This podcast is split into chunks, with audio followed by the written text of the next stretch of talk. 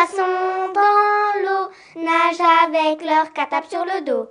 Les petits poissons dans l'eau viennent écouter la radio. Laurent reprend son micro et court d'école en école. Laurent reprend son micro et va rejoindre son studio. Le journal de la création.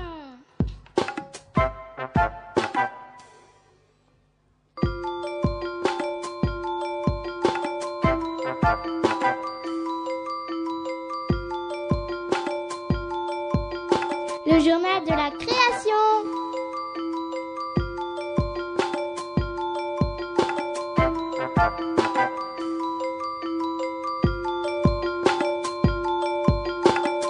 Le journal de la création.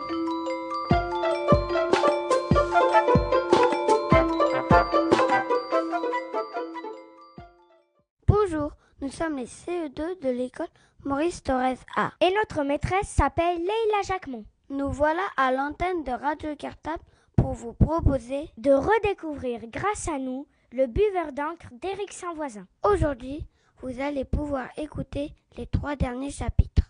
Bonne écoute à tous Le journal de la création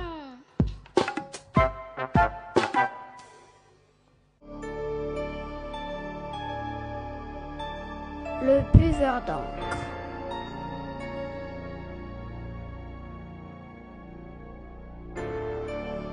Chapitre 4 Dans le cimetière.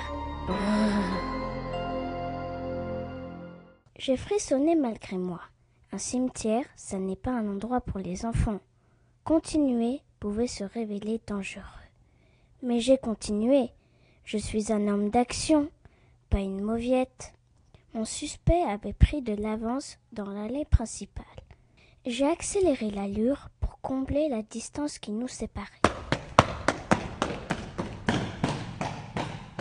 Soudain, il a bifurqué dans une petite allée qui partait en diagonale.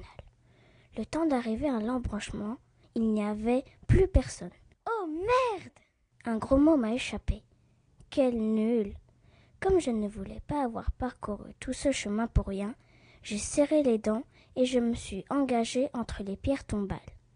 Partout, des noms et des dates étaient gravés dans la pierre. Je ne connaissais pas tous ces gens qui reposaient sous terre, mais ça me gênait de leur marcher dessus.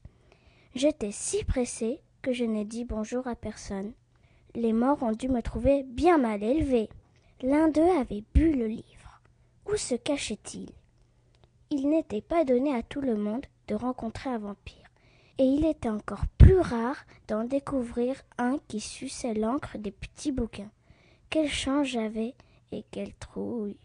Là, un étrange monument se dressait au milieu de l'allée. Il représentait une bouteille d'encre. Incroyable Mes genoux se sont entrechoqués. Dehors, il faisait jour, mais dans ma tête, c'était le noir complet. Comme un automate, j'ai poussé à grille de ce caveau bizarre. Elle n'était pas fermée à clé. Un escalier s'enfonçait dans les profondeurs de la terre. J'ai descendu les marches au ralenti. Du plafond tombaient des toiles d'araignée qui se collaient dans mes cheveux. Brrr. En bas se trouvait une petite salle ronde dont les parois étaient tapissées de livres. Des milliers de volumes se serraient les uns contre les autres, comme des petits soldats au garde à vous. Étrange bibliothèque. Le garde-manger du monstre. Quelques bougies éclairaient un cercueil en forme de stylo plume, posé sur des tréteaux. À l'intérieur, eh bien, mon suspect ronflait. Une couverture masquait son corps. Seule sa tête était visible, reposant sur un gros oreiller de satin. Sur chapeau de papier mâché. Des petites lettres semblaient incrustées comme des taches de rousseur. Je me suis approché pour mieux voir. Brusquement, il s'est redressé et ses yeux se sont posés sur moi, fixes et injectés d'encre noire. Mon sang s'est mis à bouillir. Je me suis senti tout à coup comme un enfant à la coque. Les vampires aiment-ils les mouillettes? Chapitre 5 Vent, vampire. J'étais cloué sur place par la peur. Impossible de m'enfuir. Mes cordes vocales étaient toutes molles. Impossible de crier. Qu'est-ce qui t'amène, petit? Il avait une voix douce et sifflante. Vite, trouver une réponse intelligente. Je, je venais voir ma grand-mère. J'ai dû me tromper de porte. Ta grand-mère habite dans ce cimetière? Non, je me suis aussi trompé de cimetière. Il a grogné. J'ai sursauté. Sa langue pointue et menaçante, semblable à un morceau de papier buvard, s'agitait entre ses lèvres. Tu m'as suivi, petit. Pourquoi? À quoi bon mentir? Il semblait lire dans mes pensées. Vous avez bu un livre, je, je vous ai vu. Voilà donc la raison de ta présence ici. Tu es bien imprudent. Sais-tu qui je suis? Un vent, un vampire. En effet, tu as de la chance que je sois devenu allergique au sang après en avoir bu pendant cinq siècles. Sinon, je n'ai pas essayé d'imaginer ce qu'il voulait dire par là. Pourquoi vous avalez de l'encre, monsieur? À cause d'une crise de foi qui dure depuis 72 ans. C'est le seul aliment qui passe. Et puis c'est nourrissant. Ah mais pourquoi ne pas tout simplement acheter des bouteilles d'encre En installant un réfrigérateur dans cette crypte, vous pourriez rester bien tranquillement chez vous. Non, petit. L'encre liquide est fade. C'est comme un régime sans sel. Par contre, l'encre qui a vieilli sur le papier possède une saveur incomparable, un vrai régal. J'ai fait la grimace. Un régal. Tu parles. Tu ne me crois pas? Si, si. J'ai commencé à reculer. Non, tu ne me crois pas. Qu'à cela ne tienne, je vais te donner le goût de l'encre. Demain, tu comprendras. Il a jailli comme un diable de son cercueil. À la place des dents, il avait des plumes sergent-major. Son sourire était aveuglant et si proche, si proche. Un voix noir s'est posé sur moi, tout doucement, comme du coton. Chapitre 6 Hum, délicieux. Les vampires n'existent pas. Personne ne boit un bol de sang pour son petit déjeuner, et encore moins de l'encre avec une paille. Je déteste les cauchemars. Ça me donne les chocottes. Je m'étais endormi dans ma cachette. La librairie allait bientôt fermer. Il ne restait qu'un ou deux clients retardataires. Dans mon bras, une forte démangeaison m'a réveillé. Mes efforts pour la dissiper sont restés vains. Elle semblait venir de l'intérieur de ma chair. Pour être bien sûr que j'avais rêvé, j'ai feuilleté quelques livres. Tout allait bien. Ils étaient bourrés de textes. Je suis retourné somnolé dans ma cachette. Une faiblesse étrange rendait mon corps lourd, lourd. Papa a fermé la porte du magasin à double tour. Clac, clac. Enfin tranquille. Quel calme dans la boutique. Je me sentais merveilleusement bien dans le noir. Dire que papa ne s'était aperçu de rien. Sûr qu'il allait me chercher. Mais j'avais mieux à faire que de rentrer me coucher à la maison. Sagement alignés sur leurs étagères, les livres m'appelaient. Viens Viens Ouvre-nous C'était bien la première fois qu'un livre me faisait envie. Viens Viens Feuillette-nous Dans ma poche, il y avait une paille. Quelle chance Hum, délicieux. La première gorgée m'a fait l'effet d'une décharge électrique. Aussi curieux que cela puisse paraître, j'étais en train de manger des phrases et de croquer des paragraphes. Les petits bouquins étaient aux petits oignons. Mais le plus étonnant était que la saveur qui inondait ma langue variait suivant les mots et les passages du texte. Ce n'était pas l'encre elle-même que j'absorbais, mais de l'aventure à l'état pur. Sur une mer déchaînée, deux navires s'affrontaient. À l'abordage Les pirates, un sabre entre les mâchoires, souriaient férocement. Je ne lisais pas ce qui arrivait, je le vivais. J'étais le capitaine des corsaires du roi, et je défendais chèrement ma peau. Tout à coup, je me suis retrouvé face à un diable avec un bandeau sur l'œil et une jambe de bois. Le terrible capitaine Fleet.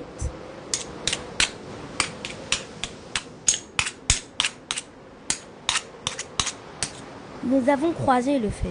J'étais épuisé. Mes bras ne répondaient plus. Dans un dernier effort, je me suis jeté sur mon adversaire. Il a esquivé. Je suis passé par-dessus bord. Au moment où j'aspirais les premiers mots du deuxième chapitre, la lumière s'est brutalement allumée. J'ai avalé de travers. Papa était là. Viens te coucher, garnement. Il n'a pas compris ce que je fabriquais avec le petit bouquin. Je t'ai demandé de lire des livres, pas de les mâchouiller. En apercevant la paille qui dégoulinait sur mon menton, son air fâché s'est envolé. Tu as été mordu par un chien Pas exactement. Il croyait sans doute que j'avais la rage. Je l'ai rassuré en lui affirmant que c'était du chocolat. Et il m'a cru. Pourtant, il n'avait pas tout à fait tort. J'avais bel et bien été mordu, mais pas par un chien. Quand je m'étais évanouie dans la crypte, le vampire avait gravé son nom sur mon bras avec les plumes qui lui servaient dedans. Draculivre. Désormais, je lui appartenais. J'étais devenu un buveur d'encre. Alors pour la première fois de ma vie, je me suis réjouie d'avoir un papa libraire.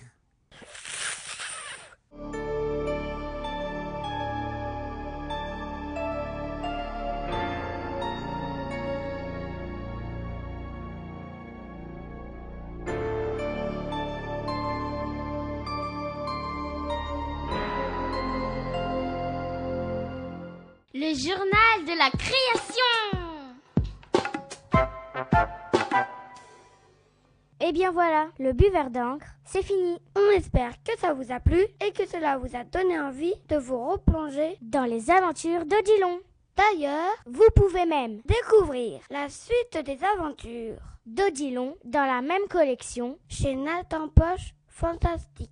Alors bonne lecture à tous. À bientôt. Le journal de la création.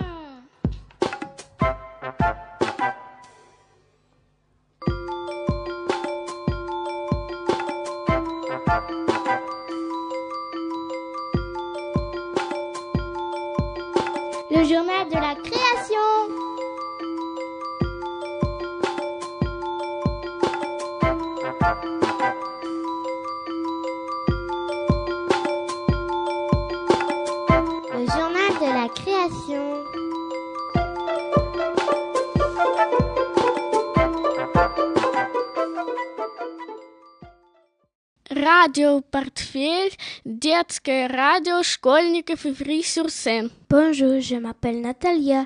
Je suis dans la classe de clean de l'école Maurice Torres A. Julia vient de dire Radio Cartable, la radio des enfants des écoles de Ivry-sur-Seine en russe parce que grâce à Internet, on peut aussi écouter les émissions de Radio Cartable dans son pays, en Russie. Bon écoute à tous et à bientôt. Reportage dans mon cartable.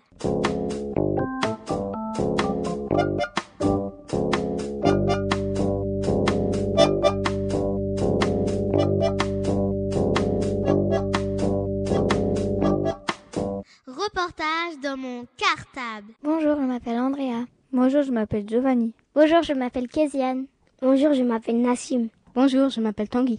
Nous sommes en CM1B dans l'école Anton Makarenko et notre maîtresse s'appelle Ludivine Trib. Cette année, nous avons été choisis avec deux autres classes de CM1 de l'école Makarenko et de l'école Albert pour mener tout au long de l'année un travail autour du cinéma, en partenariat avec le cinéma, de Luxi.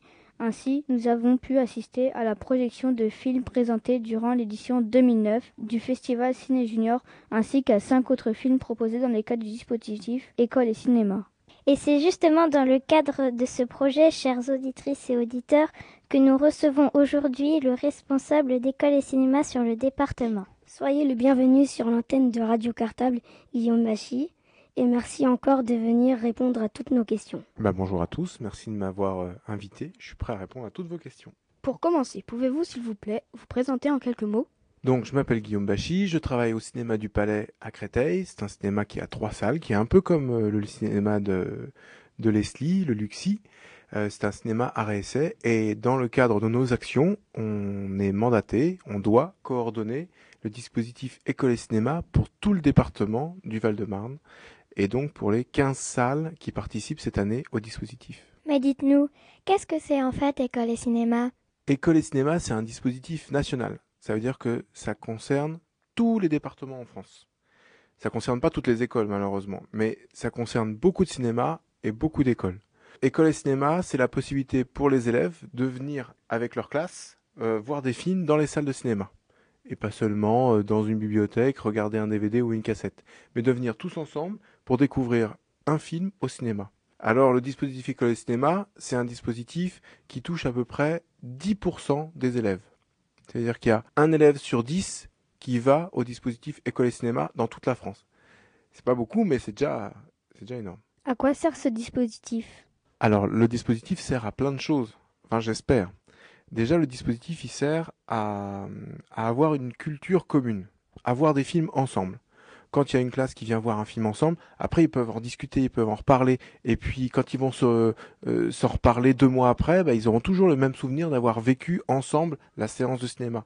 Et puis c'est aussi l'occasion d'aller dans une salle de cinéma. Il y a beaucoup d'élèves, il y a beaucoup d'enfants qui vont pas dans les salles de cinéma. Vous, vous avez de la chance, vous avez un cinéma dans votre ville. Mais il y a plein de villes où il n'y a pas de cinéma. Donc ces élèves qui sont dans des écoles où il y a et dans des villes où il n'y a pas de cinéma, bah ils peuvent aller comme ça voir des films en salle de cinéma.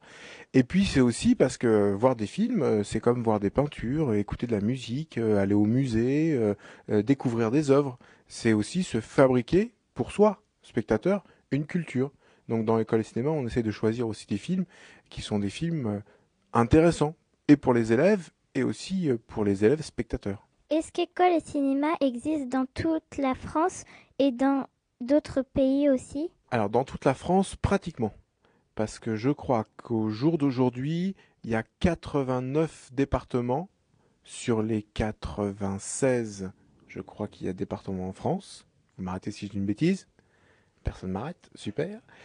Qui participent à école et cinéma. Donc ça veut dire euh, presque tous les départements. Euh, et il y a même des départements euh, d'outre-mer. Il y a la Réunion qui participe, il y a la Martinique, il y a la Guyane. Et puis, à l'étranger, il y a d'autres dispositifs qui s'appellent pas forcément école et cinéma, mais qui ressemblent beaucoup à école et cinéma. Mais là, c'est des dispositifs dans chaque pays qui proposent aussi des séances pour les enfants et les classes. En quoi est-ce intéressant pour des élèves des écoles élémentaires de voir des films dans le cadre d'école et cinéma? Alors déjà, d'une, j'espère que c'est intéressant pour eux. Parce que euh, sinon, ça sert à rien qu'on le fasse. Si on montre des films pour les, élèves, c'est d'une, euh, pour leur donner du plaisir. Parce qu'aller au cinéma, c'est avoir du plaisir. Et puis deuxièmement, c'est pour partager avec eux des films que nous, en tant qu'adultes, on aime. Après, qu'est-ce qu'un élève il va ramener d'une séance école et cinéma? Euh, Je sais pas trop, moi, ce qui se passe dans la tête des élèves une fois qu'ils ont vu un film. C'est pas facile de savoir. Alors, j'espère que euh, ils y auront appris des choses. J'espère qu'ils auront été touchés, qu'ils auront pleuré, qu'ils auront ri, euh, euh qu'ils auront eu peur. Donc qu'ils ont eu qu'ils auront eu des émotions. Et puis et puis j'espère que ce film-là, il va s'inscrire en eux et puis que dans un an, deux ans, trois ans, cinq ans, dix ans, quinze ans, vingt ans, trente ans, ils s'en souviendront encore. Donc moi, ce que j'espère avec École et Cinéma, c'est que nous, quand on vous montre des films, on met des petits des petits cailloux comme ça au, au, fond de votre tête et puis que des fois de temps en temps vous, vous récupérez les petits cailloux pour en faire euh, bah, des belles choses. Reportage dans mon cartable. Qui choisit les films que vous proposez? Les enfants participent-ils à ce choix? Non, les enfants ils participent pas au choix des films. Euh, D'une parce que ça serait très compliqué. Par exemple, euh, sur le département du Val-de-Marne, je crois qu'il y a 25 000 enfants qui participent. Alors euh, comment on pourrait faire pour euh, faire un vote avec 25 000 enfants qui choisiraient les films? Ça me semble un peu difficile. Alors qui est-ce qui choisit les films? Bah c'est des adultes, c'est des grands. Parce que c'est aussi notre responsabilité euh, d'adultes de choisir des films qu'on va vous montrer.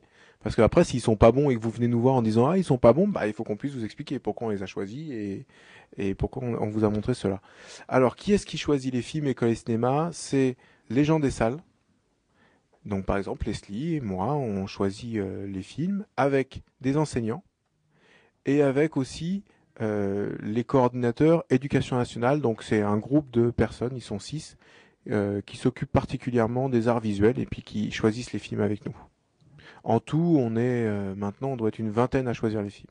Quels sont les critères qui font qu'un film peut être présenté dans le cadre du dispositif École et Cinéma? Par exemple, cette année, nous avons beaucoup aimé Coco, Monstre contre Alien, Madagascar 2 ou Le Chihuahua de Beverly Hills. Ces films seront-ils présentés un jour par École et Cinéma? Alors, c'est difficile de le savoir. Comment ça se passe? C'est un peu mystérieux. Mais moi, je fais partie du mystère parce que moi, je choisis les films École et Cinéma pour toute la France. Alors, je suis bien placé pour vous en parler. Comment ça se passe? Il y a un groupe de personnes qui se réunissent deux fois par an et qui regardent ensemble plein de films. Des films qui sont sortis dans l'année et puis des films qui sont sortis il y a plus longtemps. Et ils vont en choisir cinq. Et ces cinq films, ce sont les films qui vont rentrer dans ce qu'on appelle le catalogue école et cinéma. Et le catalogue école et cinéma, c'est à peu près 60 films. 60 films dans lesquels nous, les salles, on va choisir pour chaque département. Alors, est-ce que Coco va rentrer dans l'école et cinéma? Non. Est-ce que le chien de Beverly Hills? Non. Est-ce que Monstre contre Alien Non. Pourquoi? Parce que le critère, il est vraiment personnel aux gens, aux adultes qui vont choisir les films. Et on essaye de trouver des films qui soient des films de qualité. Ça n'empêche pas la qualité de tous les films que tu viens de citer, hein, mais qui soient des films et de qualité, qui soient des films aussi de cinématographie différente. Donc on essaie de chercher aussi des films euh, russes, euh, euh, je sais pas, africains, euh, asiatiques, voilà. Et pas que seulement que des films français ou américains. Et puis on essaye aussi de choisir des films qui nous plaisent à nous en tant qu'adultes. Et je peux te dire, pour les connaître un petit peu, que ce groupe de personnes-là qui choisissent les films, eh ben, ils vont pas aimer Coco, ils vont pas aimer le Chihuahua de Beverly Hills, ils vont pas, parce qu'ils vont trouver ça peut-être trop commercial, ils vont trouver ça peut-être trop facile, et que aussi, ce sont plus des films de plaisir, de loisir, que des films qu'on va présenter dans le, dans le cadre euh, d'école et cinéma, où là, il y a quand même une exigence un peu plus grande de qualité, je crois. Qui fabrique les, les différents documents proposés aux classes pour chacun des films présentés Chaque film est traité par euh, soit, un, soit un réalisateur, soit un journaliste, soit un professeur. Et il écrit un texte. Un long texte, parce que vous avez vu les documents à école et cinéma, euh, ça peut être 40 pages des fois de, de textes et de photos, donc c'est des documents qui sont assez gros. Et puis les documents qu'on remet aux enfants aussi, là, le journaliste, le, réalisateur euh, va choisir quelles images on met, quelles photos on tire, et puis quel texte on met à l'arrière. Euh, ces documents qui sont plutôt plutôt bien faits, euh, je crois, et plutôt réussis. J'espère qu'ils vous servent dans l'école et, et dans la classe. Qu'est-ce qui vous plaît dans cette expérience? En quoi est-ce intéressant de s'occuper d'école et cinéma, surtout le département du Val-de-Marne? Euh, Est-ce que c'est intéressant? Honnêtement, euh, oui, c'est intéressant. Mais, le travail de coordinateur sur le Val-de-Marne, euh, c'est quoi mon travail? C'est en début d'année, je reçois deux tonnes de cartons. Deux tonnes, je sais pas si vous imaginez, c'est un gros camion quoi. Un gros camion rempli de cartons les portes s'ouvrent et il faut décharger tous les cartons parce que dans ces cartons, il y a les cartes postales et les documents pour tout le département. Et après, je fais des petits tas avec chaque carton qui va dans chaque école, qui va dans chaque salle. Alors ça, c'est pas le plus intéressant, hein, je t'avoue. Hein. Puis à la fin, j'ai mal au dos. Non, ce qui est vraiment intéressant, par contre, c'est de travailler euh, avec les salles pour choisir les films. C'est aussi de travailler avec les enfants pour leur montrer des films et puis après en discuter avec eux, savoir ce qu'ils ont pensé des films, euh, et de monter, d'organiser des projets pour l'année prochaine. Par exemple, demain avec Leslie, on va passer toute la journée à travailler tous ensemble avec les salles euh, pour organiser les projets de l'année prochaine. Donc ça, c'est intéressant. Savoir quel film on va vous montrer, euh, est-ce qu'on va pouvoir faire venir peut-être un réalisateur dans certaines classes, et, et quel projet on va pouvoir organiser, ça c'est bien. Après, il y a tout un côté un peu administratif et puis un peu déchargement des documents qui est pas très rigolo quoi. En plus c'est un travail totalement bénévole et on n'est pas rémunéré pour, euh, pour faire la coordination. Reportage dans mon cartable. Est-ce difficile de s'occuper d'école et cinéma? Alors non, c'est pas difficile de s'occuper d'école et cinéma sur le département comme coordinateur parce que moi sur le Val-de-Marne, j'ai vraiment de la chance par rapport à d'autres coordinateurs euh, ailleurs dans la France où c'est plus difficile. Moi, j'ai de la chance parce que dans pratiquement toutes les salles de cinéma dans le Val-de-Marne, il y a des gens comme Leslie qui travaillent sur l'animation jeunesse et l'animation jeune public et qui connaissent très bien leur travail, qui font un, un très très bon travail dans chaque salle. Alors pour moi, c'est pas difficile parce que moi j'ai juste à leur dire bon alors qu'est-ce qu'on fait l'année prochaine? Ils ont tous plein d'idées, ils ont tous plein d'envies, euh, ils ont vu les films, ils connaissent les films euh, et, et, donc euh, moi j'ai pratiquement rien à faire.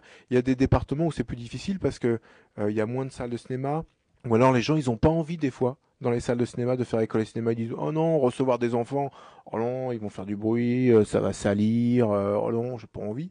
Alors que nous dans le Val-de-Marne, tout le monde a très très envie et tout le monde est très intéressé par euh, le cinéma en direction du jeune public euh, et puis par le travail avec les enfants. Donc vraiment, moi j'ai la chance dans le Val-de-Marne de, de, de, travailler avec tous ces gens-là, vraiment. Avez-vous parfois le trac d'intervenir devant beaucoup d'enfants? Oui, oui, parce que des fois les enfants ils font peur. Des fois, les enfants, quand ils sont dans la salle de cinéma et qu'il faut qu'on leur présente un film, je sais que Leslie, elle fait ça aussi, hein, dans sa grande salle. Et encore, Leslie, elle a une très grande salle. Moi, j'ai une plus petite salle que, que Leslie. Euh, oui, des fois, c'est un peu euh, inquiétant. Bah ouais, parler en public, euh, c'est pas, c'est, c'est pas facile. Hein. Mais en même temps, quand je parle en public, c'est toujours pour parler de cinéma. Et le cinéma, comme moi, j'aime ça, c'est plus facile pour moi d'en parler. Je peux plus facilement parler d'un film que de parler de moi, par exemple. Donc si j'avais à parler de moi, j'oserais pas. Mais comme j'ai à parler d'un film, à le présenter, voilà, ça se fait tout seul. Puis au bout d'un moment, les enfants, ils m'écoutent parce que ça peut être intéressant ce que je raconte aussi. Quel genre de film aimez-vous voir? Et quels sont les derniers films que vous avez vus qui pourraient être un jour présentés dans l'école des cinémas Alors, quel, quel film j'aime voir? Moi, au cinéma, je vais tout voir. C'est un peu mon métier, hein. Parce que nous, on a des salles où on choisit les films. Donc, euh, pour choisir les films, il faut aller les voir. Donc moi, je vais tout voir je vais voir le Chihuahua de Beverly Hills. Voilà. Et puis je vais voir euh, un film euh, de Taïwan d'un réalisateur complètement inconnu en taïwanais. Donc j'essaye d'aller tout voir. On peut pas tout voir, mais j'essaye d'aller tout voir. Je vais voir des films d'horreur, je vais voir des comédies, je vais voir des drames, je vais tout voir. Et puis moi, comme j'aime le cinéma, c'est bien aussi d'aller voir plein de films. Alors, qu'est-ce que j'ai vu récemment? Bah, par exemple, un film que vous avez peut-être vu, qui s'appelle Pogno sur la falaise. C'est un film de Hayao Miyazaki, le monsieur qui a fait Mon voisin Totoro, qui a fait euh, Le château ambulant, Le château dans le ciel, euh, Princesse Mononoke. Hayao Miyazaki, c'est un grand réalisateur de dessins animés, de films d'animation japonais. Un grand, grand réalisateur. Et là, il a fait un film qui s'appelle Pogno sur la falaise, que Leslie a passé à Ivry, donc euh, vous l'avez vu.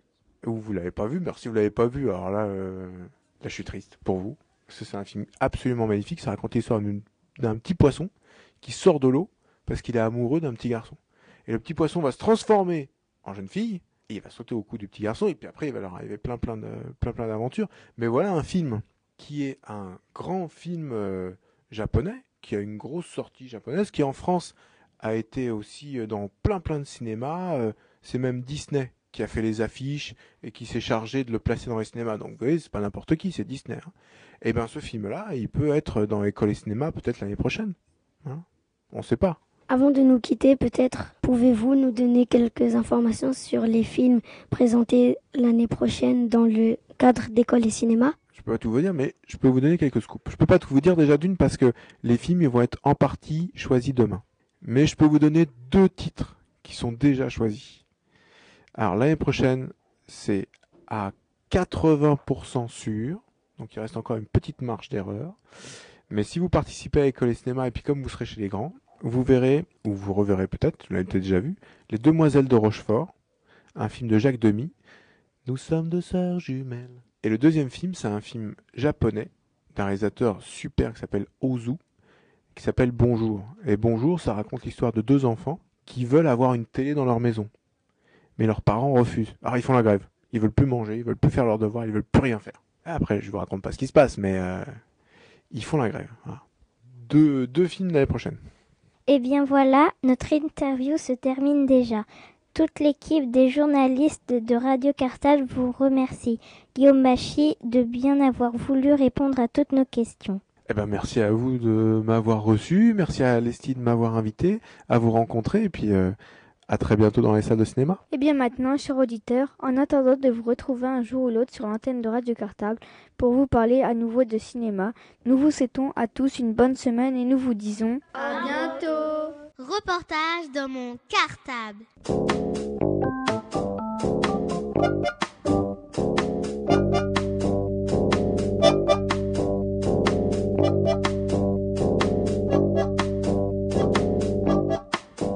Reportage dans mon cartable. 2, 3, 4.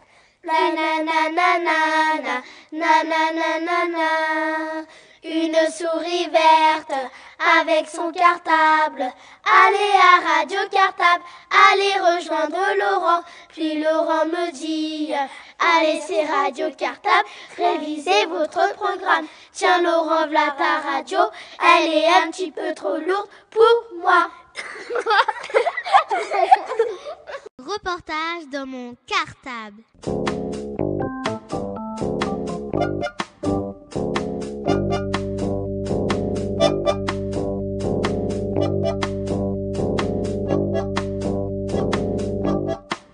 Reportage dans mon cartable. Mon travail avec Madame Delcroix, la documentaliste, on a fait un abécédaire.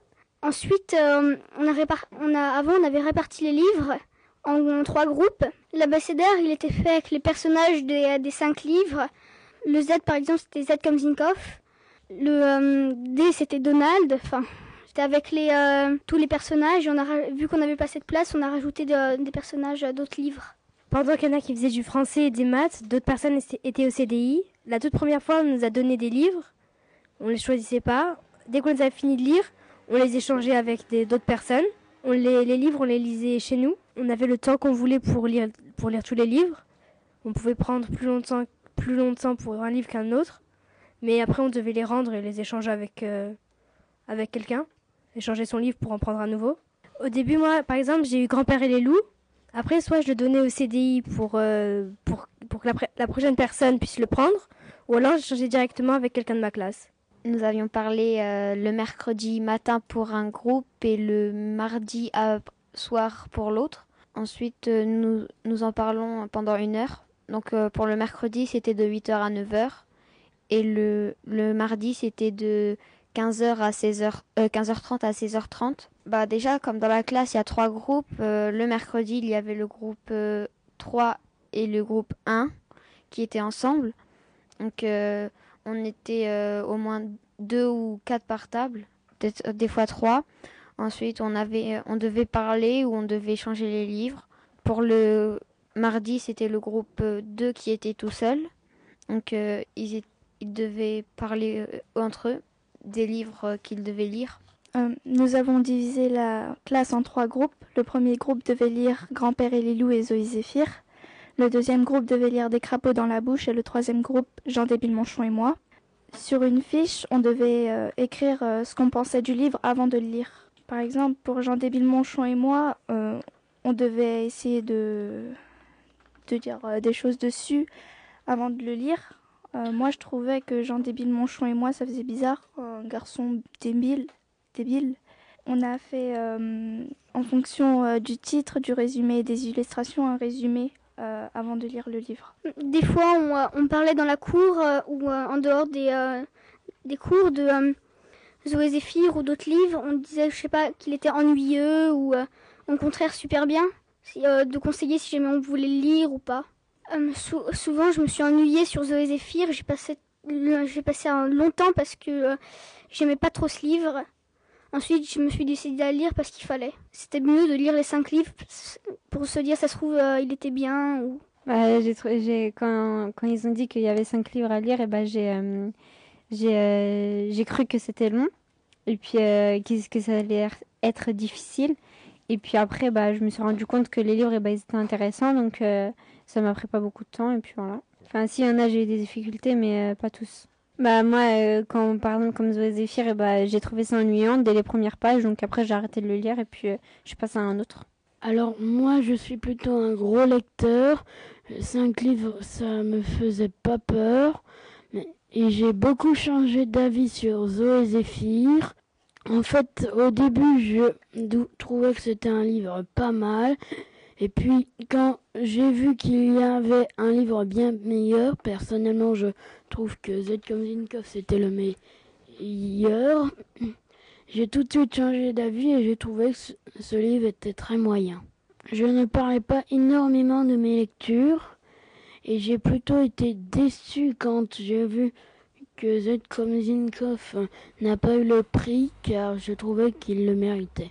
En fait, je n'ai pas énormément parlé, j'ai surtout parlé, c'est surtout avec mes copains, hum, le, et on a été tous d'accord que Zinkov était bien. On a tout, on, on les a tous aimés. Reportage dans mon cartable. J'ai trouvé que ces livres étaient un peu. Au début, j'ai commencé à trouver que ces livres, c'était, ça me faisait peur. Cinq livres. Au début, euh, j'ai lu euh, Des crapauds dans la bouche. J'ai trouvé ça ennuyant. Puis j'ai euh, lu Jean Débule Manchon que Yanis m'a conseillé. Puis j'ai trouvé ça pas très drôle, mais quelque chose qui était bien. Bah Yanis m'a dit que ce livre il était bien, que il avait des illustrations, que c'était un peu débile et que fallait que je lise. Puis j'ai commencé à lire au début. Au début, je comprenais pas vraiment l'histoire, même euh, pas tout. Et euh, puis après, j'ai commencé à comprendre bien l'histoire. Et euh, Yannis, bah Yannis, il avait raison. Euh, pour les crapauds dans la bouche, j'ai trouvé ça dès le début ennuyant. J'ai pas aimé le goût des filles puisque c'est pas vraiment un livre pour pour personnellement c'est pas un livre pour moi. J'ai lu quelques chapitres. Enfin, j'ai sauté. Au début, j'ai lu tous les les premiers le premier chapitres, le deuxième et le troisième, et le quatrième. Après, j'ai sauté quelques chapitres, et euh, après, j'ai vraiment trouvé ça nul, et j'ai arrêté. Reportage dans mon cartable. Euh, il y a eu en tout euh, cinq rencontres avec les CM2. Une première fois, ils sont à la médiathèque pour présenter les livres. Une autre fois, dans le collège au CDI pour parler des livres, une fois dans leur école, encore une fois au collège et encore une fois euh, dans leur école. Euh, quand on s'est rencontrés, on a fait des groupes. Euh, chaque groupe parlait d'un livre en particulier. Dans chaque groupe, il y avait des personnes pour un livre et d'autres contre. Et pareil dans, dans l'autre classe, dans les, les, CM2. Et après, ben, on disait nos arguments. Et ben, on parlait. On avait des fiches avec des questions. Euh, ben, on prenait la question, on débattait dessus. Euh, on avait une fiche euh, demandant, par exemple, est-ce que c'était drôle? Et on débattait, est-ce que c'était drôle ce livre-là? À la fin, on, inscrivait une réponse sur la fiche parce qu'on s'était mis d'accord. après, on... quand on était dans leur école des CM2, bah, on a commencé à discuter moi et Rohan et euh, les CM2 sur euh, les crapauds dans la bouche. Et euh, j'avais beaucoup de CM2 qui n'ont pas aimé. Et que moi et Rohan, on était de la ravie. Alors on a fait, on a demandé pourquoi ils n'ont pas aimé, quel chapitre ils n'ont pas aimé. Et, et, voilà. Après, ils nous ont répondu que, le, que le titre n'a pas rapport avec le livre. Parce que des crapauds dans la bouche, bah ça parle pas dans le livre. C'est pas, ça n'a pas de rapport dedans. Alors, euh, moi et Ron, on a décidé de marquer euh, que tu n'avais pas de rapport qu'on n'a pas aimé le livre. En fait, euh, dans mon groupe, c'était pour euh, défendre Z comme Nitkov. Il y avait euh, un CM2 qui disait, euh, lui, il préférait Jean Débile Manchon et tout ça. Et il y avait des autres qui parlaient pas du tout. On leur posait des questions, ils ne répondaient pas du tout. Et après, il y avait juste un CM2 qui nous répondait, il, parce que lui, il aimait pas Z comme Nitkov, il défendait plus euh, Jean Débile Manchon. Les CM2, il disait, euh, il parlait un petit peu, mais il parlait pas, vraiment bavard, si on peut dire ça. Euh, moi, je crois que les euh, CM2, ils étaient plutôt timides, parce que peut-être on était un peu plus grand qu'eux, ils avaient peut-être un peu le trac ou un truc comme ça. Alors moi, j'étais dans le dans le groupe pour Grand-père et les loups. Je l'ai défendu car c'était un livre qui parlait d'aventure j'ai aimé ce livre car euh, c'était il y avait grand-père avec Mina, toute la, toute la troupe en fait, et il y avait, un, il y avait une bonne ambiance dans le groupe. Ils, ils, ils sont allés jusqu'au bout de leur aventure, ils ont pas baissé les bras. Puis il y a quelqu'un dans ma classe qui m'a qui m'a dit que c'était pas c'était pas de l'action pour lui, c'était pas son c'était pas son action. Mais pour moi, il a c'est son avis, mais moi j'étais pas d'accord parce que c'était mon genre d'histoire. Oui, euh, l'image au début elle était elle était sombre. Je me suis dit que ça allait pas me plaire. Puis après bah je me suis dit que ça allait pas être de mon genre et finalement j'ai c'est vrai, c'était pas de mon genre, mais j'ai fini par aimer le livre. Esteban m'a dit que c'était pas son genre d'histoire parce qu'il y avait pas, c'était pas de l'action en fait. Reportage dans mon cartable. Quand les CM2 de Torres sont venus euh, au collège, euh, au CDI, moi je parlais d'un livre euh, Zoé Zéphyr et bah, on a commencé à parler des notes. Moi, je n'aimais pas du tout les, notes. Et certains CM2 euh, disaient qu'ils avaient apprécié les notes, euh, ça expliquait des choses. Alors ensuite, on a commencé à se battre un peu. On a commencé à se battre. Euh, nous, on est contre les notes. Et eux, ils étaient pour. Alors ensuite, on a dit les notes, ça coupait les chapitres. On est en plein dans l'histoire. Donc après, ça nous dérange. Eux, ils étaient là. mais nous, on aime bien. Sinon, après, on a parlé des illustrations. Moi, c'est ce qui m'a fait envie de lire le livre. Et euh, bah, les CM2 aussi ont aimé les images. C'était quand on était parti euh, à l'école Maurice Thorez. On a débattu sur Zoé Zéphyr. On a commencé à parler sur le genre du roman. Il y en avait qui, disaient que c'était de l'aventure. Mais il y a quelqu'un qui, un sixième qui voulait, qui disait que une aventure c'était plus dans une forêt ou euh, dans un endroit un peu compliqué à vivre que dans un bateau. Et euh, il y a quelqu'un qui disait que euh, qu'une aventure ça peut aussi être dans un bateau. on n'était pas d'accord sur qu'est-ce que c'est que l'aventure. Et donc au final on a marqué que l'aventure elle était pas passionnante quand même parce qu'un bateau, une aventure dans un bateau c'était pas le plus original. Quand j'ai vu les CM2, il faut avouer que je me demandais quelque chose. C'était que je trouvais qu'ils étaient petits physiquement. C'est vrai que j'ai vu quelques petites euh, interférences dessus. Donc à mon avis, c'est sûrement ça qui a fait gagner euh, Jean Débile Manchon, car c'était un petit livre. Et donc euh, les CM2 qui ont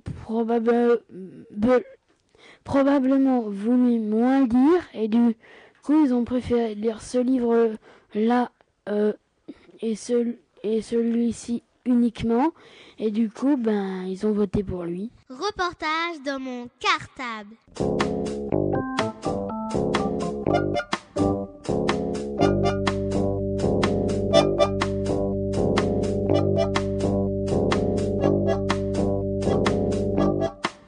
reportage dans mon cartable. Rádio Mochila, a rádio das crianças das escolas de Ivry-sur-Seine. Bonjour, je m'appelle Patrick et je suis dans la classe de clean de l'école Maurice Torres A. Antonio vient de vous dire Radio Cartable, la radio des enfants des écoles d'Ivry-sur-Seine en portugais. Parce que grâce à Internet, on peut aussi écouter les émissions des Radio Cartable dans son pays au Portugal. Bonne écoute à tous et à bientôt. Reportage dans mon cartable.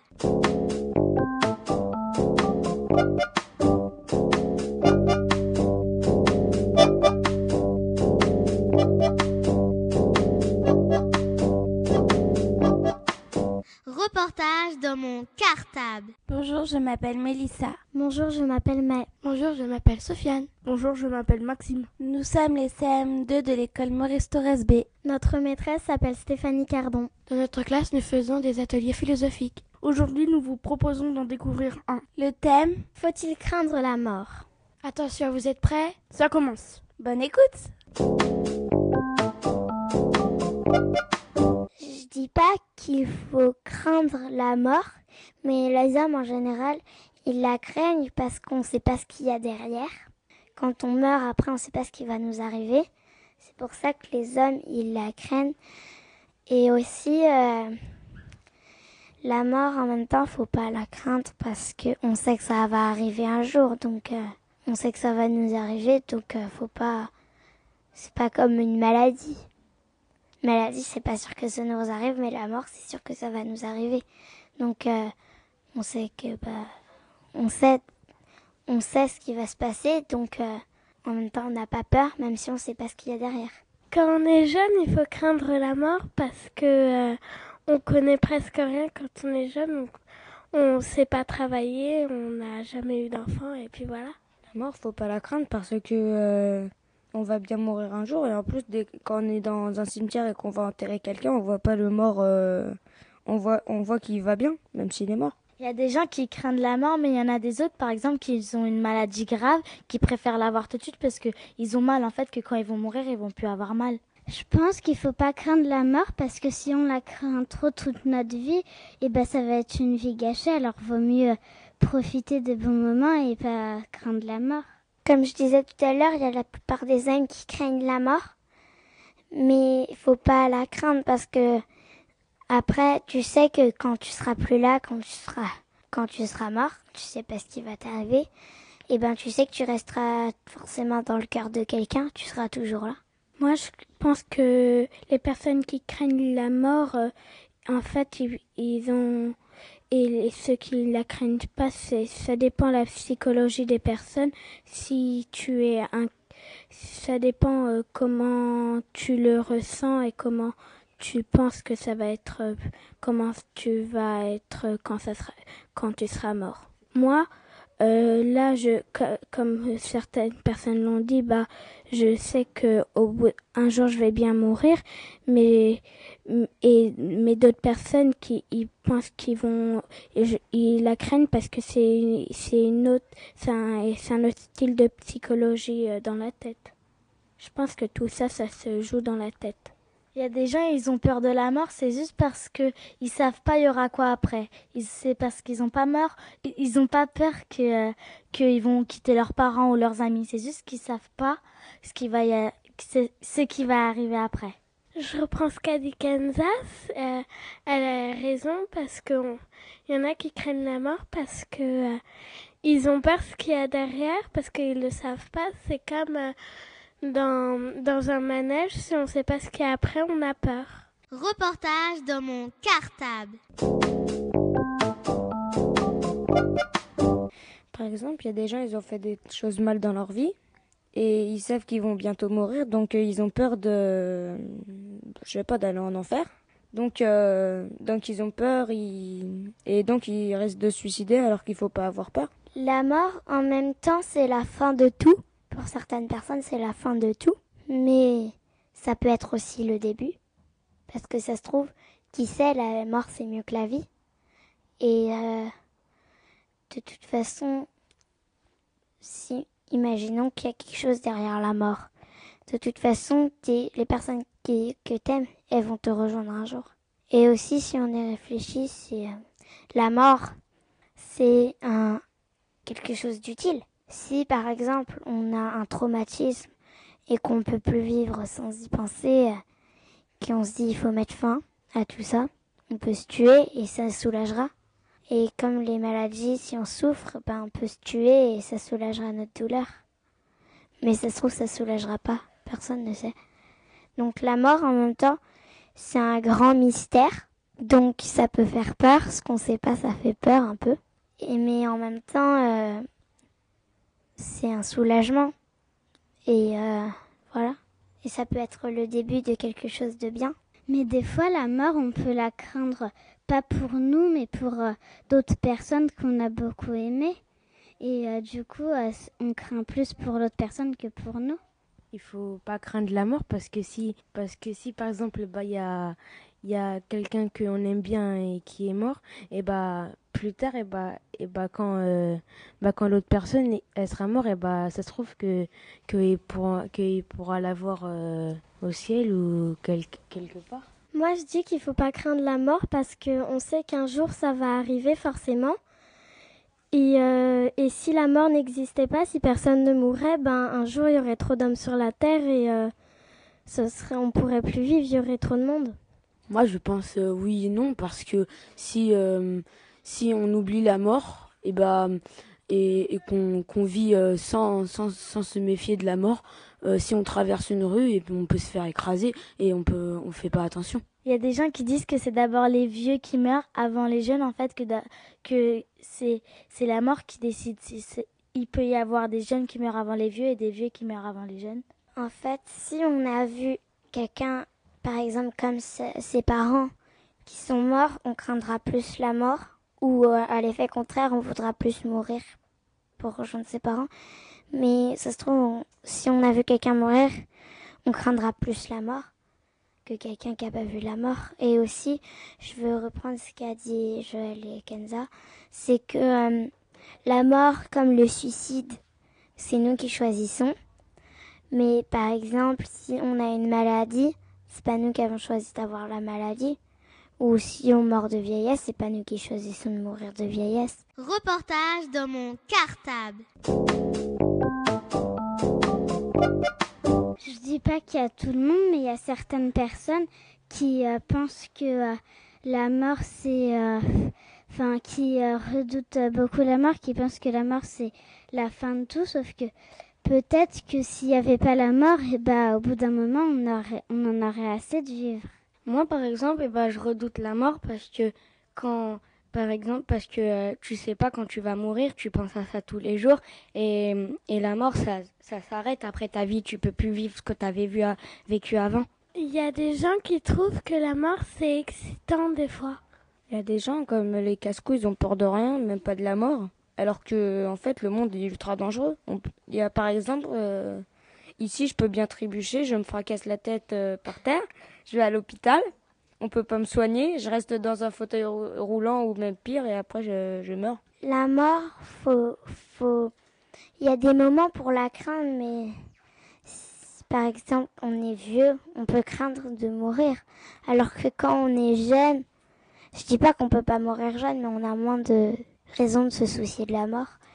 Et comme euh, Tony, il a dit qu'il souciait de sa mort tous les jours, mais euh, en fait, faut, faut profiter de la vie. Si t'as pas une, une mort à annoncer bientôt, bah t'as pas à t'en soucier. Donc euh, tu dois profiter de la vie. Quand on est jeune, il faut craindre la, il faut, euh, il faut pas craindre la mort parce que, parce qu'on sait que si on fait attention, on aura plus de vie à vivre. Mais quand, par exemple, on est plus âgé dans les 80 ans, et bah, et bah là, on peut craindre la mort parce qu'on sait que c'est bientôt qu'on va mourir. Alors, il faut profiter euh, encore plus que quand on était jeune.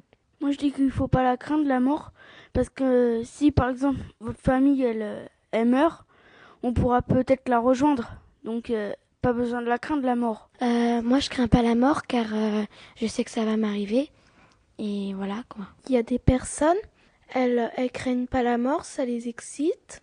C'est des gothiques. Euh, elles, elles aiment la mort. Bah en fait, moi je pense qu'il faut pas craindre la mort parce qu'un jour tu vas mourir. Et si tu crains la mort toute ta vie, tu vas gâcher ta vie. Qu'au au lieu, tu peux imaginer quelque chose d'autre. Par exemple, dès que tu meurs, tu peux devenir un fantôme. Tu peux faire tout ce que tu veux, par exemple.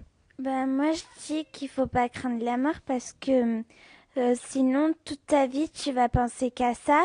Et comme euh, Mimouna elle a dit, c'est vrai, bah après quand tu crains la mort, bah après tu, tu peux euh, avoir un accident.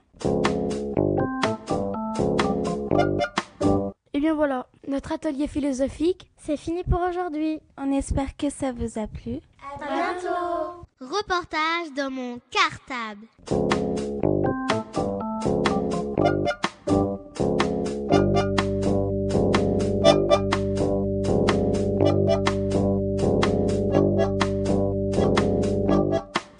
Reportage dans mon cartable.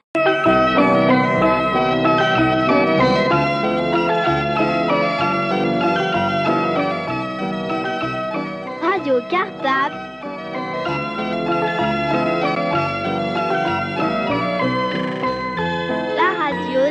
Écoles d'Ivry.